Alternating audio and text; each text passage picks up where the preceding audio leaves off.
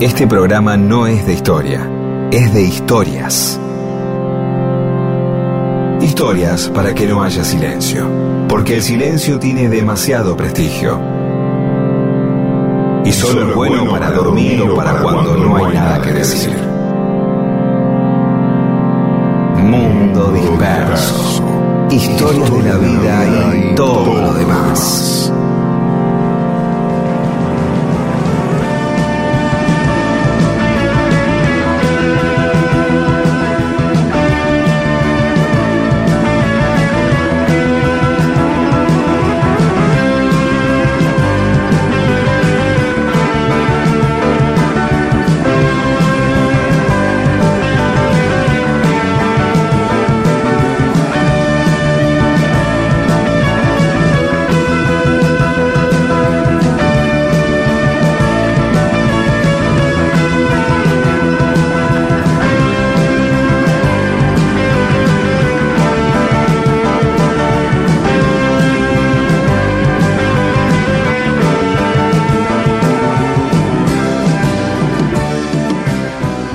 ¿Cómo les va? Aquí estamos en Mundo Disperso. Somos Pedro Saborido, Daniel Miguel junto a Paula Weintraub, Olivia Dayes y Eamon. ¿Cómo te va, Pedro? Muy bien, acá. No, no tengo mucho más que decir que eso, que muy bien. Está bien. Supongo, supongo Yo- que alcanza para arrancar un programa. Para- sí, suficiente para arrancar. Sí, Yo quería arrancar sí. mandándole un saludo a Verónica y Oscar de Iturbe en Jujuy, que nos escuchan los domingos, así que les mandamos un abrazo muy grande. Iturbe es una ciudad eh, que está entre Humahuaca e Iruya, el camino a Iruya, que se, es en Salta, Iruya, pero se va por, por Sí, Jujuy. se va por Jujuy, sí. Claro. Y hace poco, eh, hace unos días, eh, anduve por Santiago del Estero, paré en Fernández, en la ciudad de Fernández, y pregunté por Luis Galván. ¿Sabés quién era Luis Galván? Me acuerdo de un jugador de fútbol, pero no sé. Exactamente. ese, el Ese mismo. La ese selección, mismo. Galván. Sí. El- exactamente. El número dos de la selección campeona del mundo de 1978, el equipo de Menotti. Un fenómeno, un defensor extraordinario de Talleres de Córdoba, que yo recordaba que era de esa ciudad, de Fernández, que Fernández tenía un campeón mundial. Pregunté y me dijeron, sí, viene dos, tres veces por mes acá Fernández. Vive en Córdoba porque dirige, coordina el fútbol femenino del Club Talleres de Córdoba. Pero Ah, toda su mirá, familia vi- vive acá y viene muy seguido Fernández. Nunca pensé que iba a pasar por Fernández o estar en Fernández. y Bien, un hermoso recuerdo de nuestro mundial, la primera copa, a partir de un detalle como pasar por un... y Nos hemos enterado, mucha gente como yo se ha enterado que existe una ciudad que se llama Fernández en el estado Ujú. o sea, del Y Estero, seguí- y los saludamos, seguí, ¿eh? Claro, a todos los de Fernández. Y seguí por la ruta 34 y un poco más Sí. adelante llegué a una ciudad que se llama Pinto. ¿Quién es de ahí? Y mira, sabes que yo no tenía idea, pero justo un amigo estaba chateando con un amigo, ¿por dónde andás? Estoy en una ciudad de Santiago que se llama Pinto. Y este la amigo, los Daniel Guiñ- campeones, te dicen. Claro. Un amigo periodista deportivo, Daniel Guiñazú, que es un cerebrito, me dice, de Pinto, el equipo del Club Deportivo Pinto, fue el que le ganó la final de los Juegos Evita en 1973 a los cebollitas de Maradona. Ah, deben tener ese orgullo entonces ahí. Claro, y tienen ese orgullo. Fueron los primeros que le ganaron una No, y final no a se la, Maradona. se, se la nombrás a Maradona, se la nombrabas a Maradona y te decía, ¿no? Ponía arisco ahí, ¿no? Hola, vengo de Pinto. No le debió, no le debió gustar nada al pibe, ¿no?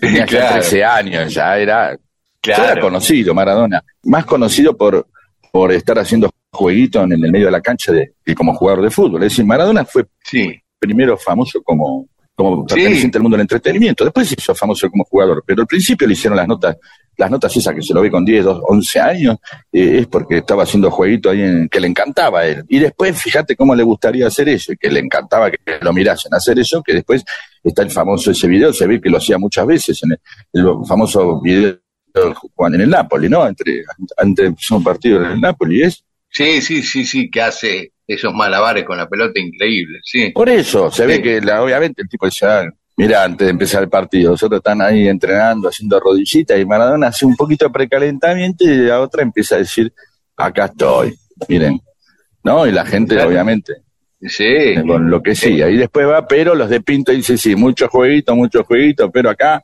te vacunamos, Diego, ¿sí? Fue en Mar del Plata, Todavía que lo al final de los Juegos Todo-. Todos los fines de semana, y sí, obvio, tremendo.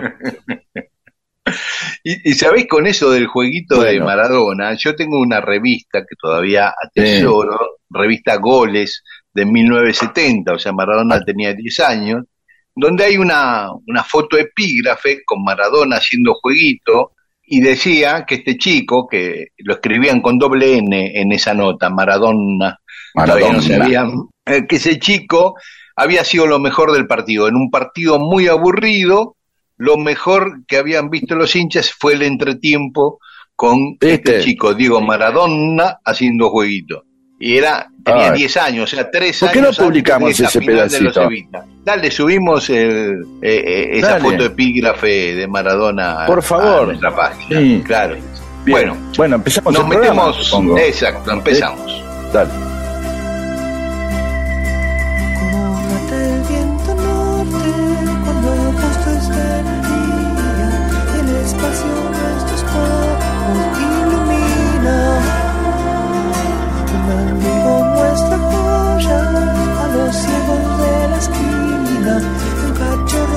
Señor nos alucina. Háblame solo de nubes y sol. No quiero saber nada con la miseria del mundo. Y es un buen día. Hay algo de paz.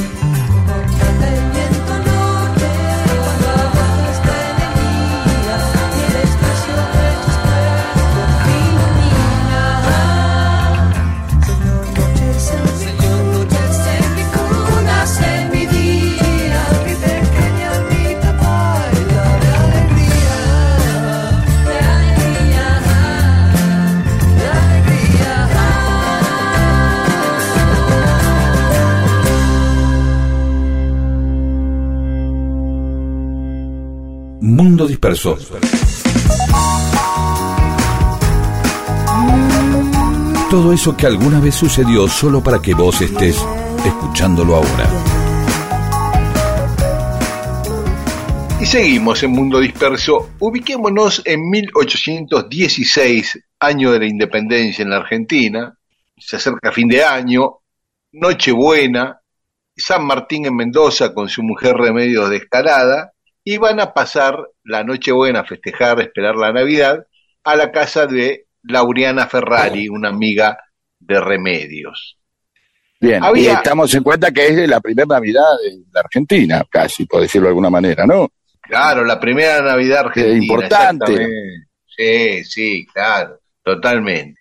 Bueno, ahí, ¿no? Este, Vitel Toré, tomate relleno, qué sé yo, y después viene el brindis de la Nochebuena y San Martín levanta la copa y propone y le pide a todas las mujeres que estaban ahí, que eran la anfitriona Laureana Ferrari, su mujer Remedios, Dolores Prats, Margarita Corbalán y Mercedes Álvarez, que Estaba lleno, lleno de gente.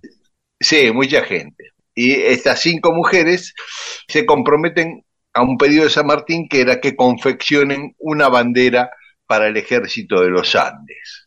Para cruzar la cordillera al año siguiente. Y que lo tenían que tener lista antes del 5 de enero. O sea, le quedaban pocos días. Recontra gorra. Sí, sí. Así que las chicas estuvieron cuatro días y sus respectivas noches casi sin dormir bordando la bandera para que estuviera antes de esa fecha. Gastaron 140 pesos fuertes en la compra de materiales y finalmente la Sí. pudieron bendecir en la iglesia de Mendoza el 5 de enero de 1817. ¿Está esta bandera Eh, todavía? Está esa bandera, esa bandera está en un memorial que construyó el gobierno de Mendoza en el barrio cívico frente de la casa de gobierno de Mendoza. Y también está el retrato de cada una de las cinco chicas que hicieron la bandera. Estas chicas, la historia las tituló a las cinco como las damas mendocinas. Y vamos a ver Eran las patricias, eran. perdón, ¿no eran las patricias argentinas? ¿Es lo mismo? ¿O es otra Sí, cosa? pero dentro de las patricias argentinas tenés a otras de Buenos Aires, por ejemplo, la Mariquita Sánchez de Tonce. Ah, bien, bien. Eh, bueno, la dueña de casa era Laureana Ferrari, mendocina. Su papá había adherido a la causa patriota y, y era amigo de San Martín y normalmente San Martín y Remedios muchas veces paraban en la casa de ellos y se hizo íntima amiga de Remedios. Laureana era una de las mejores amigas de Remedios. Ella fue con Remedios a comprar el género que necesitaban para la bandera y la bandera la, la confeccionaron ahí, en esa misma casa del Brindis, en la casa de Habría que, eh, habría que, que ver si le hizo rebaja el que le vendió, ¿no? Ajá, claro, mire que es para esto, mire. O sea, no una- pasó a la historia. El tipo dice, bueno, vamos a hacer la bandera. Ya que, ya que empezamos, la parte del capital falta, ¿no? Digamos, eh, la parte de la Claro. mano de obra es, va a ser patriota. Y el capital tipo dice, no, qué sé yo, no. Y no quedó en la historia. No, Debería eh, quedar hay que como ver- historia con el tipo que se negó. O por ahí no se negó. Claro, no sabemos a quién se la compraron, si había precios cuidados, si había un plan de 12 cuotas, no sabemos nada. claro. Pero un orgullo, ay, alguien se la vendió. Y sí, claro.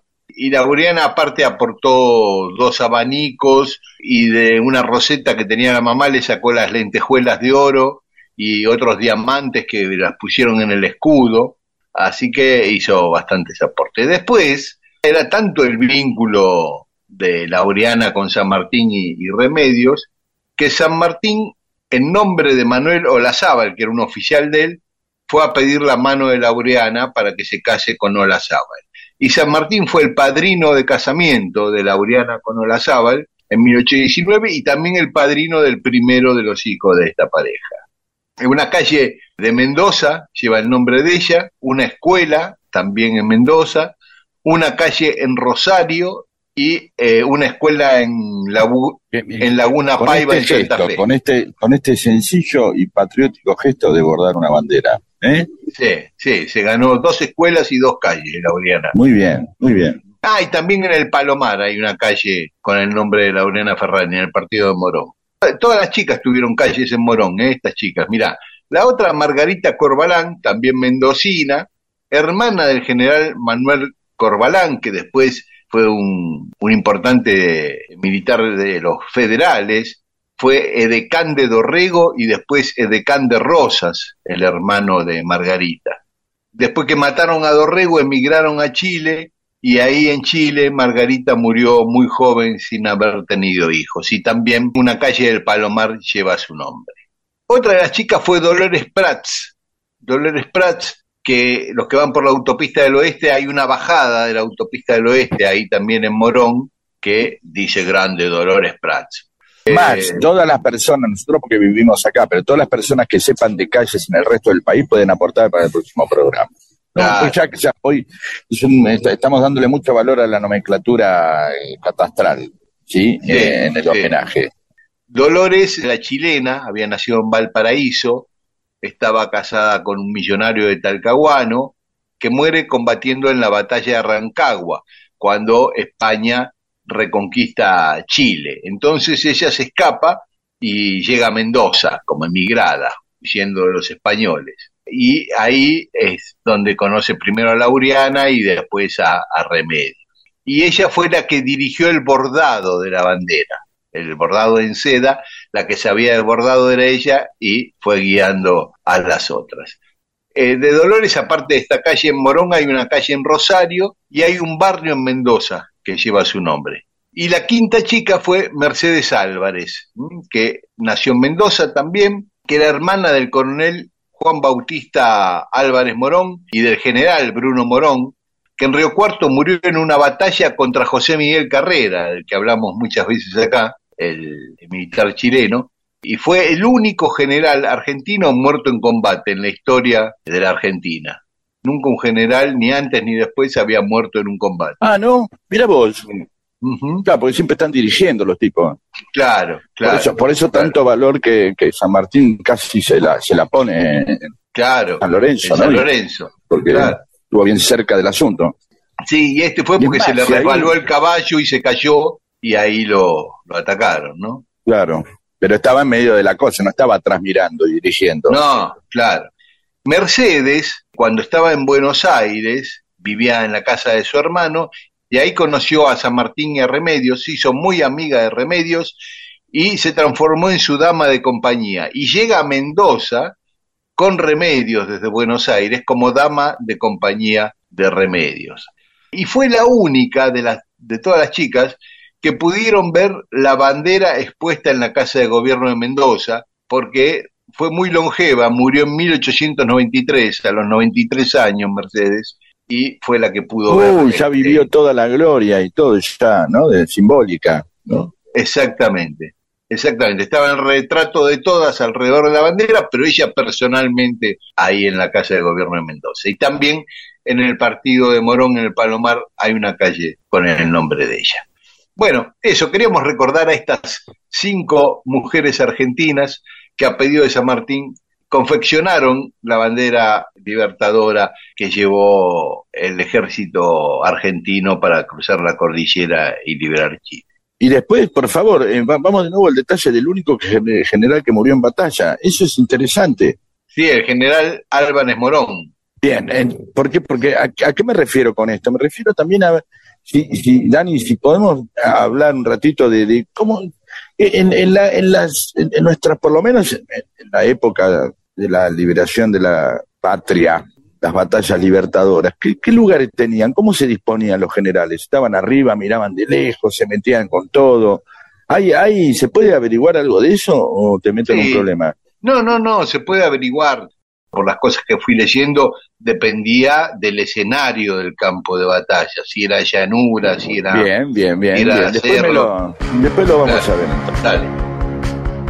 Monto Disperso, con Daniel Míguez y Pedro Saborido.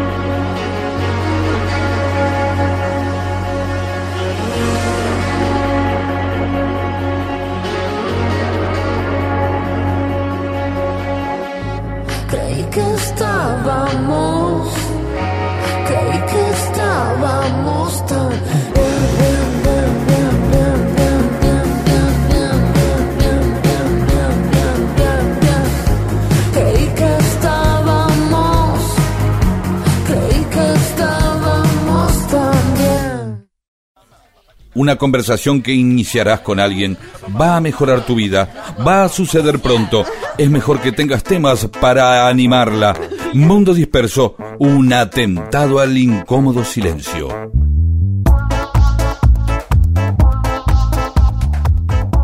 Y en Mundo Disperso tenemos mensajes de los oyentes.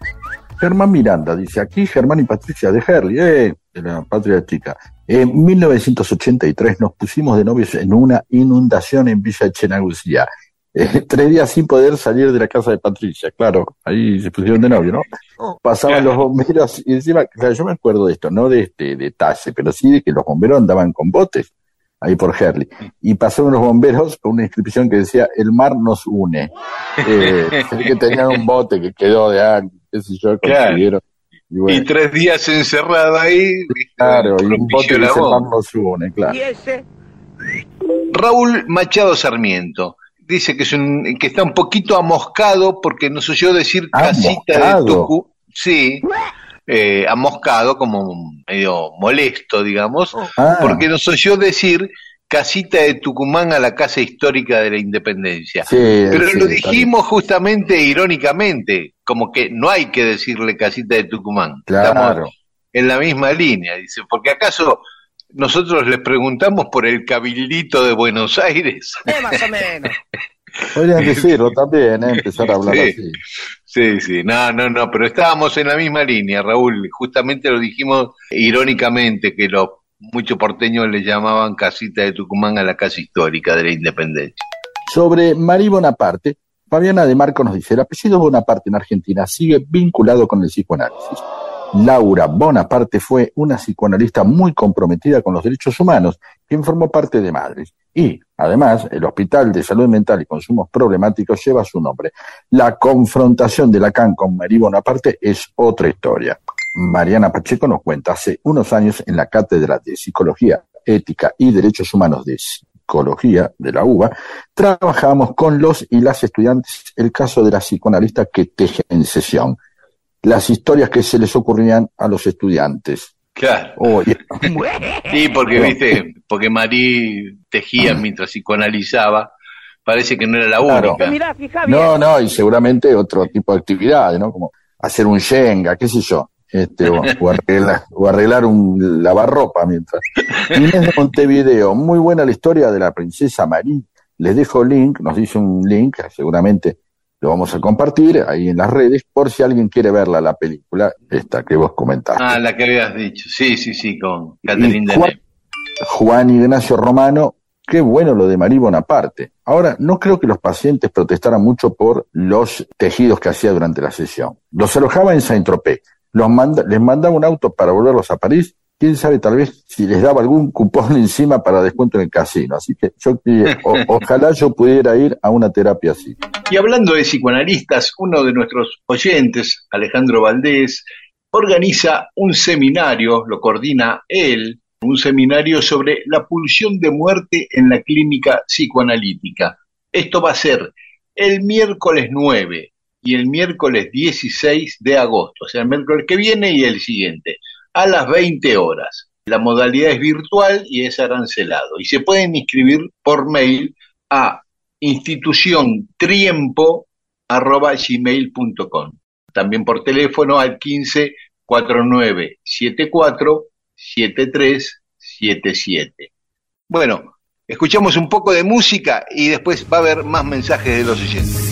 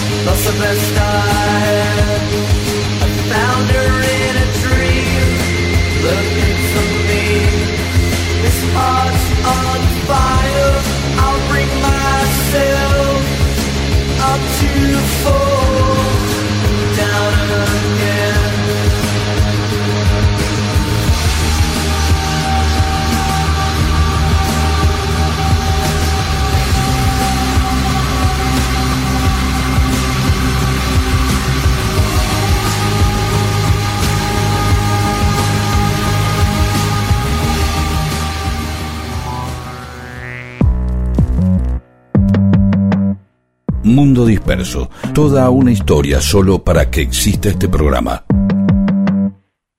Mundo Disperso.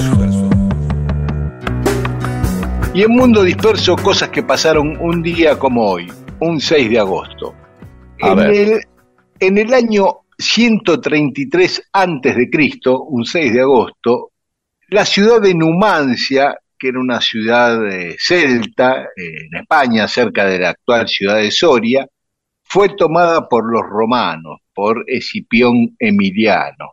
Numancia tiene algo que ver, porque había una empresa de seguro que se llamaba Numancia, ¿te acordás? O algo así, o de inversiones.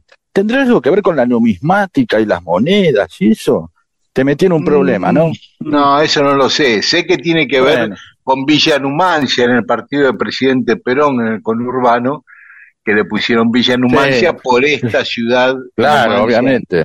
Española Bueno, entonces desaparecida, ¿no? Esta ciudad Eh, española. ah, ¿cómo es eso? ¿Qué pasó? Ah, Ahí eh, era una ciudad antiquísima, la destruyeron los romanos y ahora es, es un sitio arqueológico donde están los restos de la ciudad. Pero lo, lo curioso, o lo, por lo cual pasó a la historia esta toma este sitio y posterior toma de Numancia por parte de los romanos, es que los habitantes de Numancia, antes de entregarse, decidieron un suicidio colectivo. Incendiaron, destruyeron la ciudad, la incendiaron y después se suicidaron en masa Eh, antes de caer prisioneros con los romanos. Esa fue la característica de, de la efeméride esta. Claro, no es como Roma que la incendiaron, sino que los tipos se la embocaron todo como si fueran todos capitanes del mismo barco, ¿no? Esa idea de me mato o antes o sí. bueno, las pastillas de cianuro en los 70. Eh, bien, para no pasar Sí. por esas cosas, no, no solamente Sí. por el honor o por eso, sino para no pasar, entregar o ser convertidos en esclavos, vaya a saber. Claro, ¿No? claro, tal cual. Los tomaban como esclavos. Otra cosa que pasó en España un 6 de agosto fue en 1479, en la ciudad de Quel, en la provincia de La Ajá. Rioja, comienza a celebrarse la fiesta del pan y el queso. Fiesta de pan Eh. y queso, empezó en 1479 y todos los años hasta el día de hoy se siguió festejando. Comenzó así la historia, había una plaga, una peste, morían muchos en el pueblo y le hicieron una ofrenda a la Virgen de llevarle pan y queso y parece que se cortó la peste. Entonces a partir de ahí, todos La los años del pan y el queso. sí, no suben a la de específicamente la iglesia y Sí. tiran pan y queso a la gente que está abajo. Claro, ay, qué lindo. Y, pero que no tiene algo que ver con la producción propia del local, ¿no? Como la mayoría de esas fiestas. No, no, no, no. Ni con elegir jugadores en un picado de fútbol, el pan y queso. Pero es muy probable que la idea de pan y queso, la idea esta de pan, queso, pan, queso, venga de, de ahí, ¿no? Sí, Esta asociación, que no es tan, qué sé yo, ¿no? Una pan y queso no es una cosa que uno la asocie. Apenas dijiste pan y queso, yo pensé en el pan y queso para elegir. este, Claro. De verdad, Sí. ¿eh? No Sí, sabía sí, que venía una fiesta del pan, una fiesta del queso, ¿por qué? Porque eh, acá hacemos salame, entonces hacemos la fiesta del salame en Mercedes, y va Juan y ahí y reparte. Claro. Es una producción de la, ¿no? Se supone Claro. que hacen, pero acá no, nada que ver, es simplemente por la ofrenda que le dieron. Exactamente. Y en 1666, en París, Molière estrena su obra El médico a palos, una de las más famosas de Molière, 1666, en el Palais Royal la estrenó, Eh, que sigue en pie el Palais Royal, por supuesto. Eh, otra cosa que pasó en París, mirá, en 1792, cuando desfilan los soldados marselleses cantando una canción, este, que contamos en la historia ya en Mundo Disperso, de esa canción, Sí. Que después fue adoptado como himno de Francia como la marsellesa. Pegó mucho, fue un hit, este, ahí entre los parisinos, estos tipos que venían de Marsella cantando esta canción, se les pegó, la empezaron a cantar todos y al final quedó como Que, que aparte es tomar como algo nacional, algo que es eh, propio de una región, de Marsella. Es como claro, si nosotros cantáramos la tucumana. Sí, Sí, sí. Porque vi- vinieron de Tucumán marchando y la verdad que nos encantó y entonces seguimos. Eso es, así fue. Eh, y en 1824 se produce la batalla de Junín en Perú, la batalla donde Bolívar derrota a los españoles y es una de las últimas batallas de la independencia americana, ¿no? La última fue en diciembre de ese año, en Ah, el 24, o sea- en Ayacucho. O sea que el pueblo de Junín no es que se llame Junín, sino que es un homenaje a, a otro Junín, que es donde estuvo la batalla de Junín. Claro, se ¿Es llama así? Junín en homenaje a este Junín, a esta Ah, otra ciudad. como vos de Chacabuco. Chacabuco. Claro, claro. Y, y muchas ciudades tienen el nombre en homenaje a otra ciudad, como Guernica, en homenaje a la ciudad vasca Guernica, y hay muchas así. En este caso, Junín. Y justo cuando se cumplía un año de la batalla de Junín, otra vez Sí. Bolívar aparece declarando la independencia de Bolivia. Un 6 de agosto de 1825, Bolivia se declaraba independiente. Bien. En 1890, en Nueva York, se produce la primera ejecución en la silla eléctrica, que como habíamos contado con la guillotina, era como un- una humanización respecto a la horca, que era el, el modo de ejecución que se venía aplicando hasta ese momento, ¿no? Aunque fue muy discutido eso porque también era horrible morir en la silla eléctrica tanto como en la horca. Eh, que básicamente son como, como paliativos, ¿no? Dice, mira, va a morir el tipo. Sí, sí. Y, y en vez de, o sea, que debe haber sido una lucha, porque pensemos que la gente veía eso como justicia, la idea de que sufra también un poco, ¿no? E incluso era un programa para la familia, Claro. ir a ver cómo lo ahorcaban. Por eso el cadalso alto, para que todo el mundo, era una cuestión pedagógica también, ¿no? Miren lo que le pasa al tipo que hace esto. Lo levantamos, eh, Sí, bien alto, sí. porque dice, cambio la silla eléctrica ya es bueno, no es en plaza pública, ya empiezan ciertos rasgos de humanidad, che, no le demos este espectáculo a la gente, no hace falta, con enterarse está. Después también apareció una inyección letal, etcétera, etcétera, etcétera, ¿no? Que, que Sí. puede ser como, bueno, vamos a darle de comer, que coma pizza de Angelina hasta morir, o este, vamos, vamos a matarlo a Faso, ¿no? El tipo, o, o tomando vermú, que muera tomando vermú.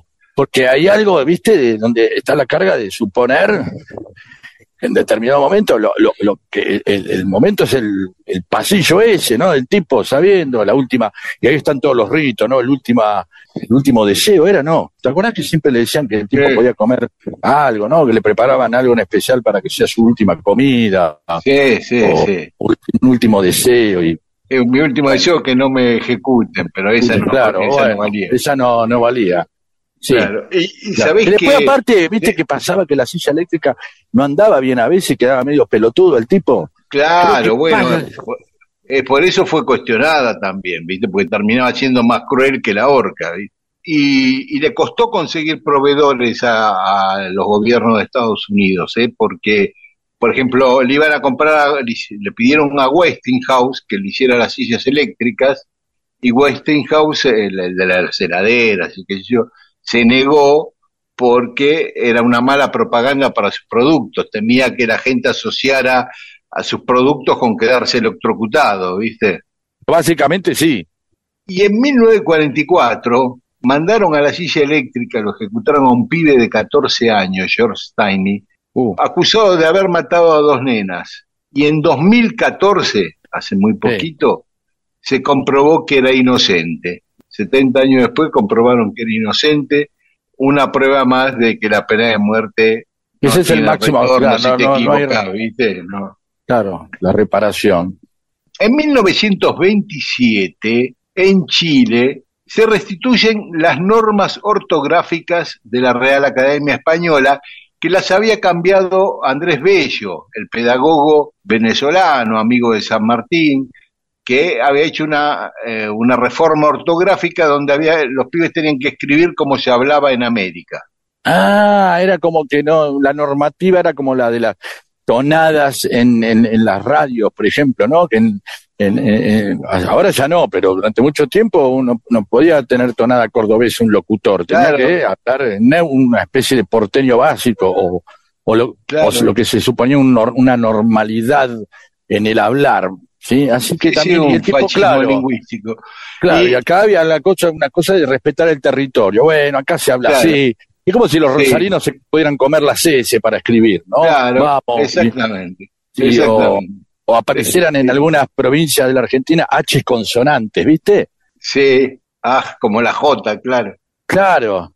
O, o Claro, poder escribir, eh, poner un artículo antes de un nombre. El Miguel. claro, El Miguel Rep. ¿Viste que vino el Miguel Rep? Claro, o vino el Mex. claro, tal cual. Sí. Bueno, son formas Bueno. de habla que este tipo Pero quería respetar y no. Hasta 1927 Chile usó eso, lo de Andrés Bello. Después volvió a la Qué tradición moderno. de la Real Academia. Española. Pedro, paramos acá, escuchamos algo de música, puede ser alguien hablando de Junín, ya que hablamos de Junín, pueden ser estelares, y después seguimos. Dale, no más.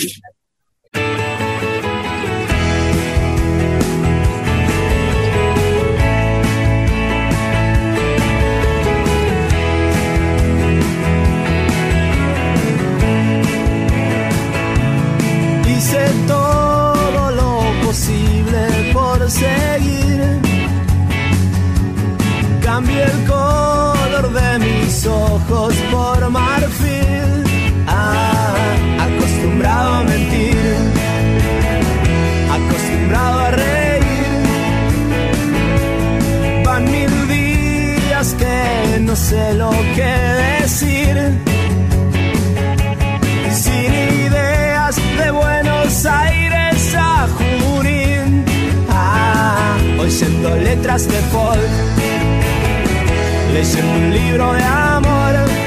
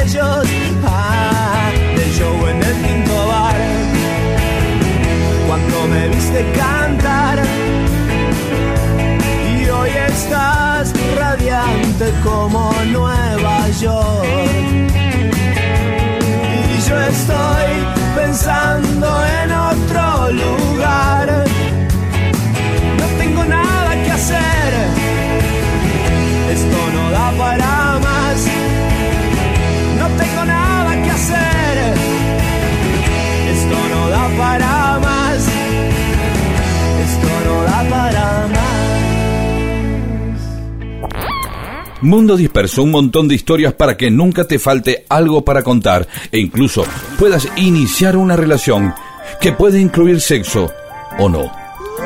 Mundo Disperso.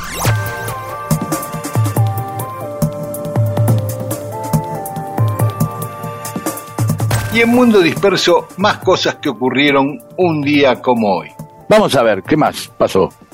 En 1945 se produce el bombardeo atómico sobre Hiroshima. Estados Unidos bombardea Hiroshima, produce el desastre que ya sabemos, y dos días después bombardea Nagasaki. Todo un tema muy de moda ahora que está la película Oppenheimer. ¿sí? Eso.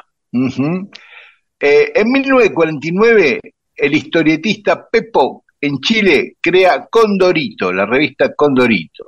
Yo no sabía que era tan vieja Condorito.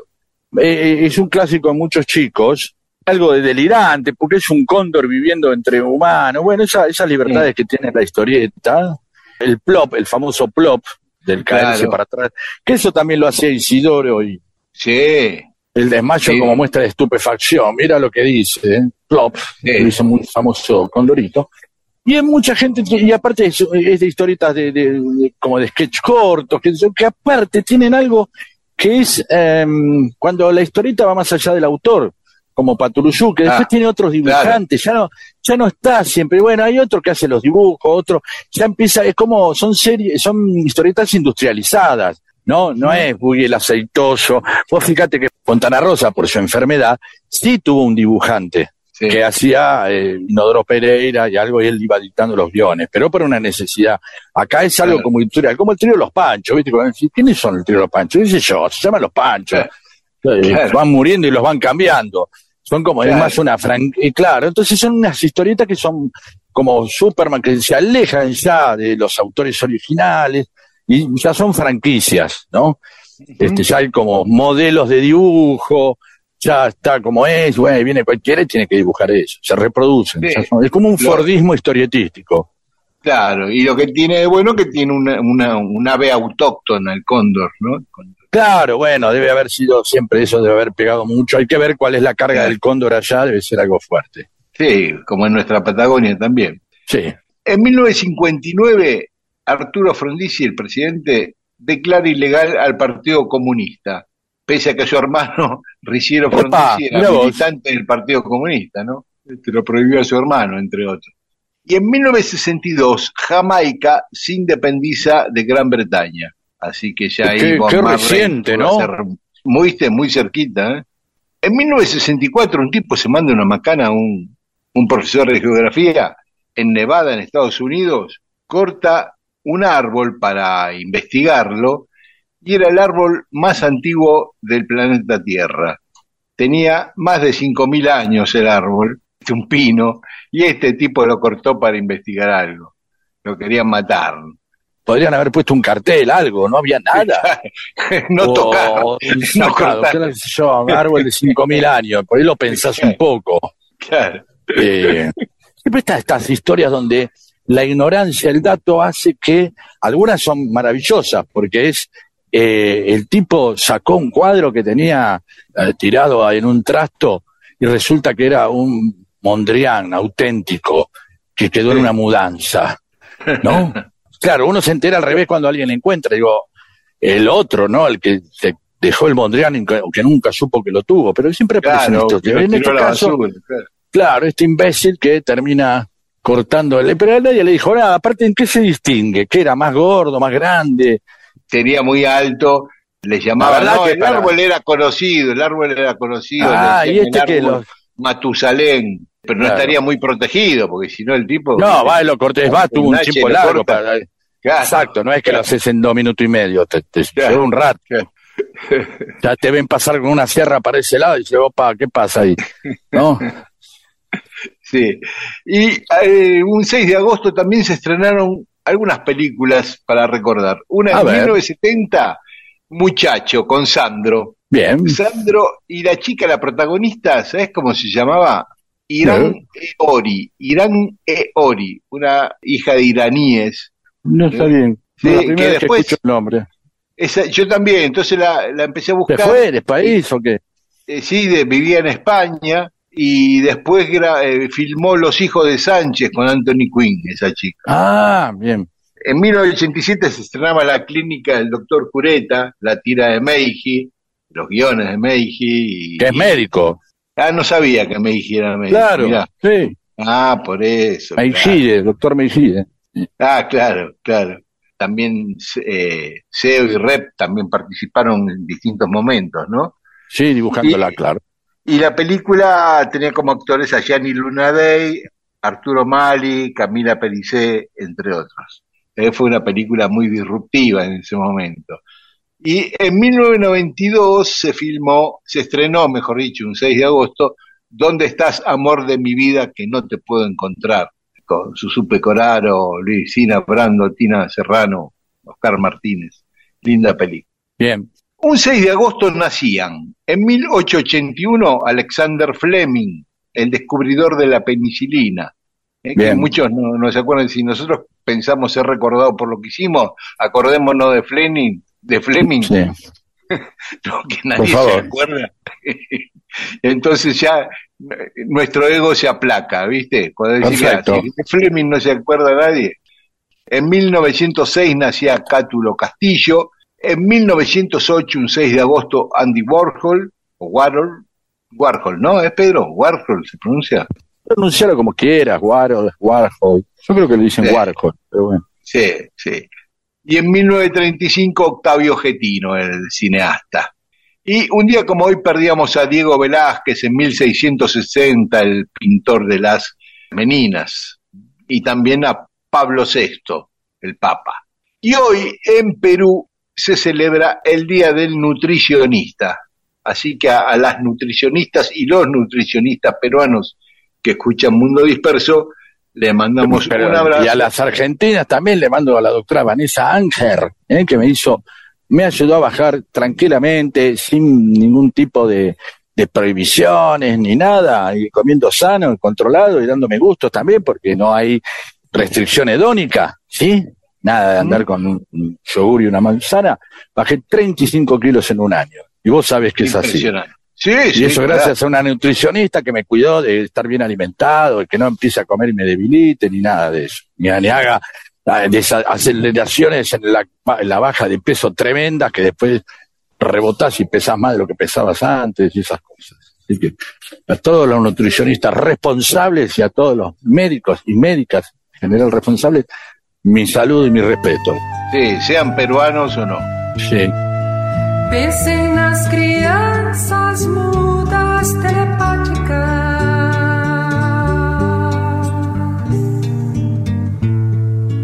Pensem nas meninas cegas inexatas.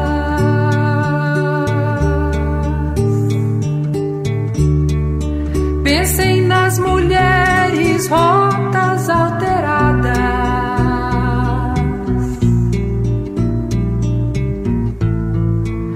Pensem nas feridas como rosas cálidas.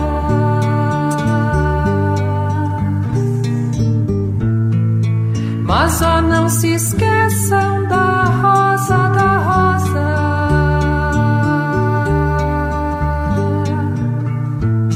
Da rosa de Hiroshima, rosa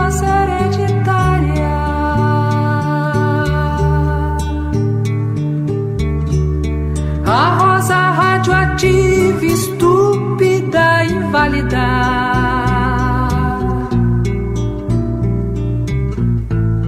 A rosa com cirrose, a anti-rosa atômica.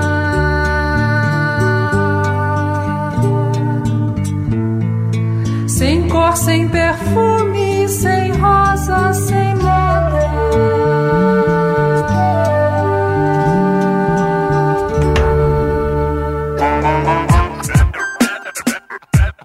Seguí dispersándote con Mundo Disperso.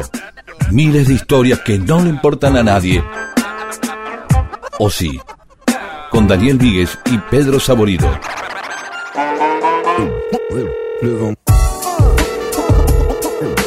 Y en Mundo Disperso tenemos más mensajes de los oyentes.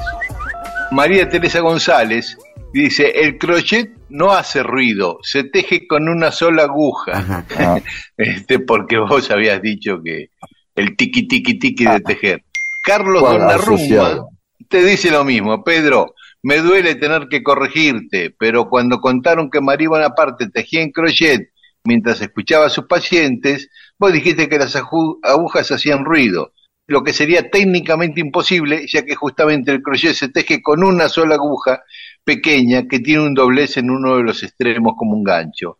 Igual, Eh, sí, es verdad, es verdad. Yo quizás porque tengo el recuerdo de mi madre poniéndose a tejer y, y hacerlo automáticamente mientras hacía, miraba televisión, o char- sobre todo charlaba. Yo eh, veía a mi mamá y a mis tías charlando mientras tejían. Era como una cosa sí, sí, como un mundo paralelo, ¿no? Y dice Carlos que Pajarito Saguri usó el nombre de Potsenda para cantar en Gear.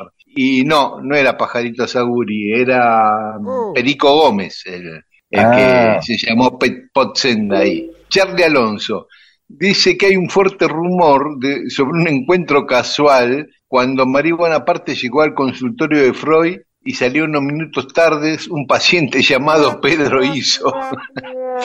bueno, y nos lleva, es hincha independiente, Charlie. Claro, Seguramente. obviamente. Eh, no es de extrañar que miles de historias confluyan de algún modo en el orgullo nacional.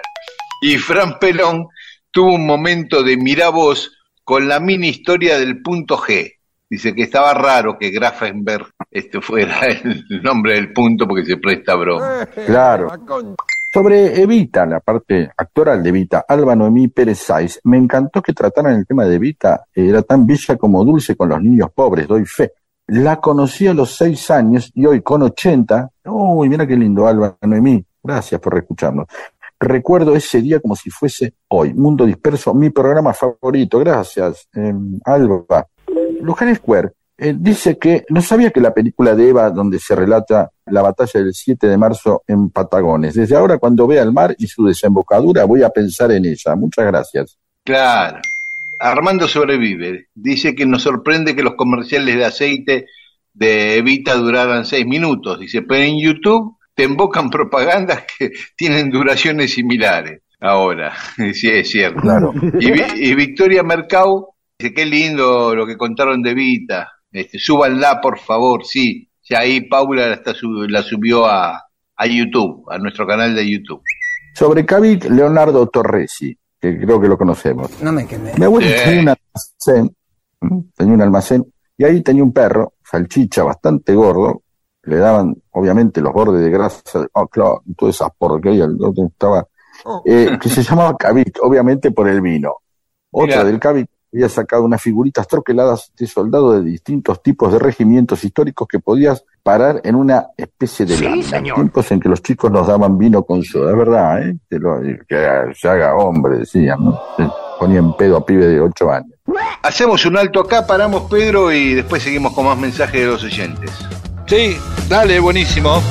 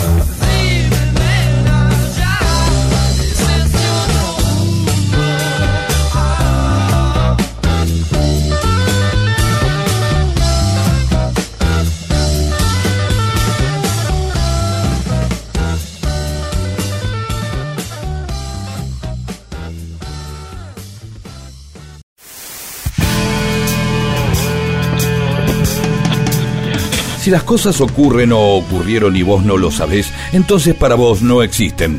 Dale existencia a la historia escuchándola. Mundo disperso, eso que existe cuando vos lo escuchás.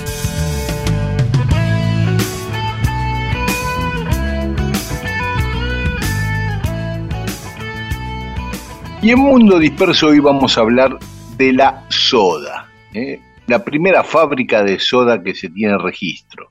Eso ocurrió en 1847. Un tal Desiderio Charabel puso una fábrica de soda en la calle Alcina, en la actual calle Alcina en la ciudad de Buenos Aires.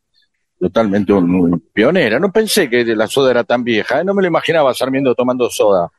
Sí, ¿viste? Y en 1862 se la compra Juan Inchauspe, que le da otro desarrollo. Sí. Paralelamente, en 1860, un vasco, Domingo Marticorena, pone una nueva fábrica. Ya había dos, la de Marticorena y la de Inchauste. Ahí en la calle 25 de Mayo, entre Bartolomé Mitre y Perón. Marticorena le vende su fábrica a Emilio Villar y Villar se la vende en 1866 a los hermanos de Juan Inchauspe, a Pedro y Andrés Inchauspe. O sea que a partir de 1866 las dos fábricas quedaban en manos de los Inchauspe. Y, pero habían, lle- ahora tenemos que ver si llegan a ser competencia como cuando fueron lo de los, la farmacia del doctor Ahorro o Puma Ah. y Adidas, que son hermanos Puma y Adidas. ¿Sabías vos eso? No sabía eso. Ah, No, y no son dos sabía. hermanos que se empezaron a agarrar los ganchos. Y, lo, y la farmacia del doctor Ahorro y la farmacia del doctor Simi también. Así como uno Mirá. Rodríguez Sá, que después, claro, Puma y Adidas, bueno, ya vamos a hablar de la historia de esa, pero No lo sabía, no lo sabía. No, este no es el caso, porque en 1868, cuando Sarmiento asume la presidencia, los hermanos Inchauspe se fusionan y arman una sola fábrica en la calle Venezuela tenían- entre tenían el Balcarce y monopolio de la Defensa. soda. Tenían el monopolio de la soda. Sí. Uh, sí. O sea, el tipo se levantaba mal un día y dejaban sin soda toda la ciudad de Buenos Aires. Claro. Así pinchó las bolas, nada más. No, que nadie tome el, sodiado, el verbo. Sí. ¿No? Y, sí. y, y la fábrica la tenían en Venezuela entre Balcarce y Defensa, que es donde ahora está el- la Fundación Octubre y todo eso. Después se mudan a la Avenida Independencia, van creciendo, van creciendo, y en 1904 arman una fábrica modelo enorme de una manzana en la Avenida San Juan 2844, donde ahora hay un supermercado muy grande ahí en el barrio de Boedo. Y los Inchauste le cambian el nombre por el de La Argentina. Y además dividen la empresa en dos. Por un lado la soda, la Argentina, y por el otro lado la destilería argentina Inchauspe y compañía, que hacía licores, el Fernet Visconti, el Chinato Garda, que era un guindado, todo Ah, eso. o sea, se van a todos los derivados que van a necesitar de la soda, incluso muchos de ellos, no todos. Claro, sí, sí, es cierto. Paralelamente, eh, Juan Vicente San Giacomo había instalado la fábrica de agua tónica Cunnington y se asocia con los Inchauspe y también empiezan a fabricar la Cunnington, la Indian Tonic y la Ginger Ale. Bien, pero convengamos esto para que la gente no se haga imágenes en la cabeza que no corresponden, porque esto, la Sí. radio va provocando eso, los relatos. No imaginen sifones todavía, ¿eh?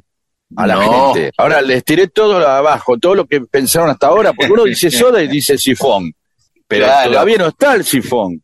No, ¿sabés cómo venía esta soda?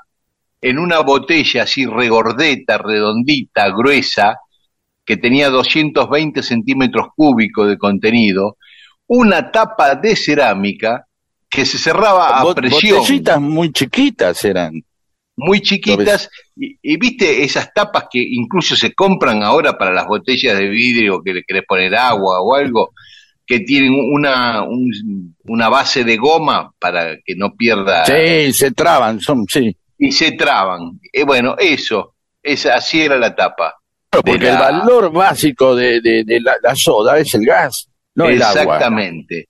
Te Por eso- gas entonces, Claro, esa tapa permitía que no se escapara el gas. Pues tomaba un poquito, te servías, la cerrabas y seguía manteniendo el gas. Y dentro de poco va a llegar el sifón. Si te parece, escuchamos algo de música y después hablamos ya de la y soda. vamos, claro, El ya el, sifón. el sifón que es un aparato maravilloso. Sí. Disperso. Todo lo que sucedió en la historia solo para que vos te entretengas un domingo a la mañana. Ella durmió al calor de las masas y yo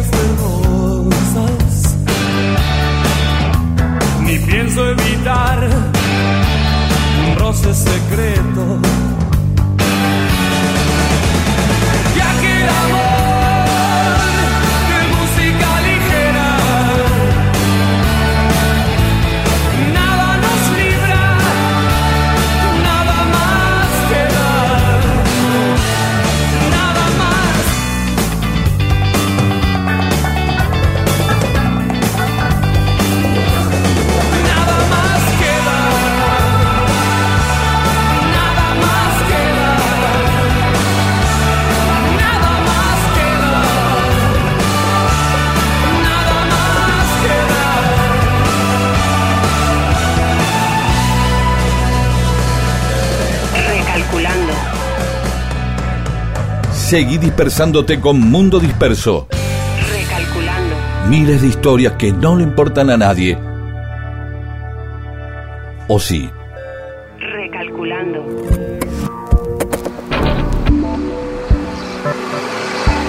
Y seguimos en Mundo Disperso, estamos hablando de la soda en la Argentina, en Buenos Aires específicamente. Habíamos dicho que hasta fines del siglo XIX se vendía en una botella de 220 centímetros cúbicos con una tapa Muy a presión. chiquitita, muy chiquitita. Como Muy una más, más chica que, sí, la mitad de una coca, de una coca chica, de una bebida chica Claro. de, de 500, Ujú. por eso, muy chiquita, sí. así. Y empezó a venderse a principios del siglo XX, de a poquito, la soda en sifón. Pero era muy caro, era un artículo de lujo, porque los sifones aparte en ese es, un- momento... es- uno de los aparatos más maravillosos que existen de Mm. la tecnología. Imaginar un momento algo que está dentro de un frasco que se va por un tubo para arriba y sale con todo. Claro. Es maravilloso. Sí, sí, con una potencia clara. Pero se importaba de Checoslovaquia, de Hungría y de Austria, los sifones. Los sifones, claro, eso, mira vos, potencia en la fábrica de sifón, del sifón. Sí, sí. Qué maravilloso. Y, y por lo tanto era muy caro. Hasta, hasta que ahí aparece la industria argentina. En Muy bien. 1908, la cristalería Rigoló de Verazategui empieza a fabricar los sifones. No sé si decir que hace tanto o, mira vos, gran Claro. diferencia con respecto, claro, hasta que alguien, sí. Y ahí sí comienza a venderse en forma masiva los sifones porque abaratan los costos de una manera notable, ¿no? De todas maneras, se vendían a distinto precio según fuera el color de los sifones. De cada mil sifones que se fabricaban, 800 eran verdes, que eran los que tomaba Más la mayoría de la gente, eran más baratos. 150 eran azules, de vidrio azul, y 50 eran rosas, que eran los más Y- caros. Y eh, sí, yo he visto algún sifón rosa, pero ¿eso implicaba algo la calidad del vidrio o simplemente cierto lujo, algo, algún trabajo en la cristalería? Tenía cositas con, con oro, el sifón de color rosa. Ah, Este, es para darle la elegancia, porque viste que el sifón es un artículo que en sí no tiene elegancia, salvo No. que sea de acero, qué sé yo, en algunas películas, según James Bond se puede estar tirando, echando soda, pero igual el sifón en sí ujú, le, le claro. cuesta, ¿viste? Le cuesta al sifón, porque uno imagina tomando del pico, qué sé yo, ¿por qué? Porque es soda, porque para... Sin embargo, en las películas, viste, aparecen los sifones que están muy bien y después se pe- empecé a perder el sifón, empezó a ser más elegante el agua con gas, lo cual es una Claro. porquería. Claro, al- pero a la maravilla claro. del sifón. Eh, porque se supone que el agua con gas es agua minera, pero tomar eh, esa el chorro desde el pico a la boca es una sí, que te puede salir por la nariz, incluso puede haber un problema si te da con todo, ¿viste? A mí no me pasó, yo nunca lo vi, pero me han dicho que puede suceder, ¿eh? que si le mandas con Una hidrolavadora, ¿no? Sí, claro, Pero- te puede volar y tener una, se te puede ir un tra- perder gente que perdió un tratamiento de conducto ahí, le voló, porque es, porque es tentador aparte, ¿no? Hay algo ahí que es el, es el juego, el sifón en sí es una invitación. Yo me gustaría comprarme sifones, no sé si hay de vidrio, ¿se fabrican de vidrio todavía? ¿O ya no? No sé, se no, los podés comprar eh, así como antigüedad, ¿no? Pero no, no se La soda y el fabrican, sifón no. son todo de plástico, ¿no? Son de plástico, sí, sí, Sí. sí. Y, tiene, y tienen presión Pero me parece que los otros tenían más presión, ¿viste? A mí también. Si no me voy a comprar un par para nada más que para. Voy a comprar dos sifones para vaciarlos, nada más. Así que había esa diferencia social según el color. El contenido era el mismo, todos tomaban el mismo contenido. Lo que variaba era el envase, ¿no? Y en la década de 1930 se produce un cambio rotundo en la distribución de la soda. Porque hasta ese momento vos tenías que ir a los negocios a comprar el sifón, a las almacenes. En la década del 30 empiezan a distribuirse casa por casa a través de carros y después de Ya, aparece la de institución del sodero.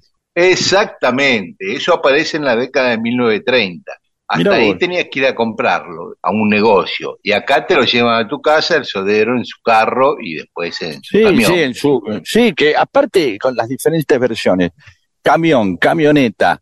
En, en Lanús, muchas veces en Herley, el tractorcito con un carro atrás. Sí. Y, e incluso, y antes, con el, el carro de, con ruedas de neumático, los 60, por lo menos a caballo todavía por Herley. ¿eh?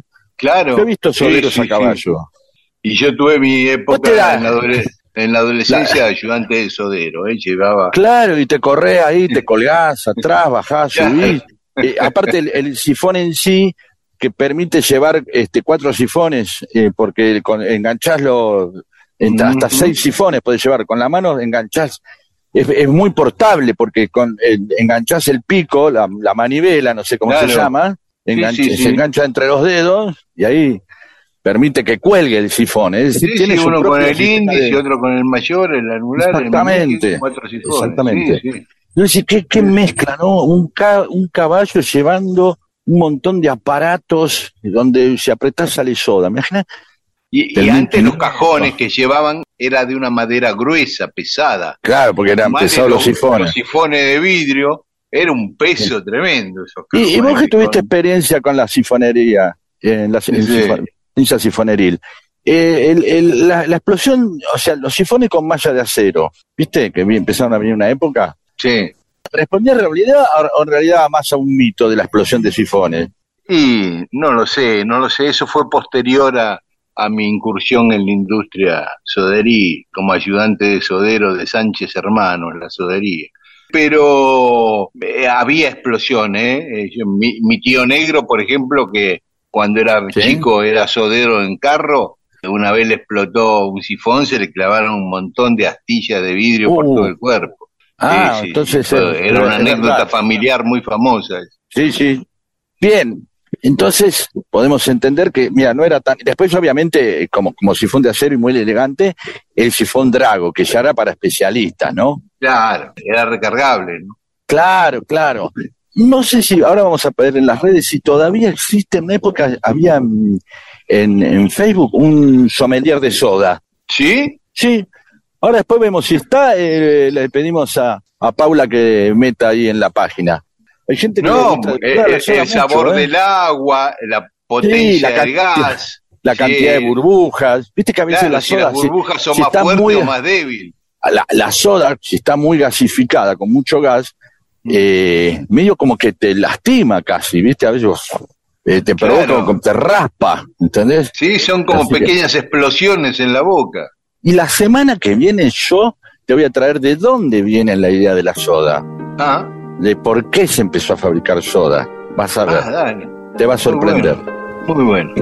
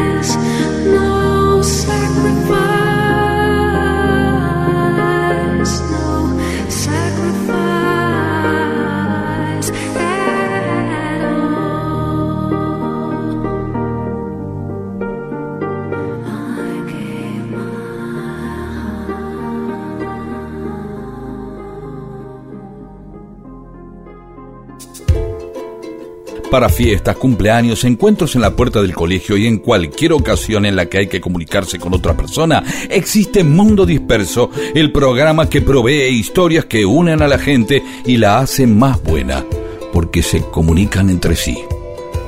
Y ahí charlan y se hacen amigas. Esto es Mundo Disperso, con Daniel Víguez y Pedro Saborido.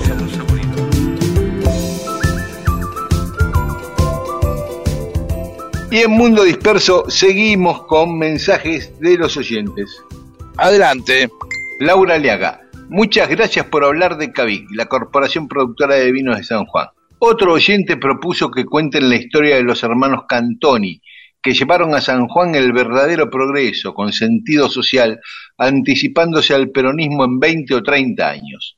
Hay un sociólogo sanjuanino, Luis Garcés, que es profesor de la Universidad Nacional de San Juan, que sabe muchísimo del tema. Un abrazo desde Hurlingham de esta sanjuanina desarraigada.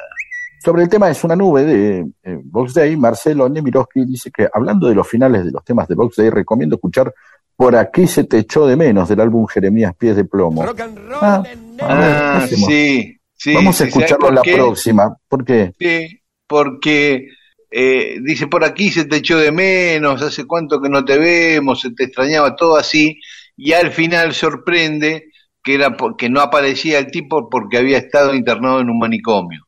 Esa es la historia. Oh, La spoileé, la spoileé, pero bueno. Bueno, está muy bien.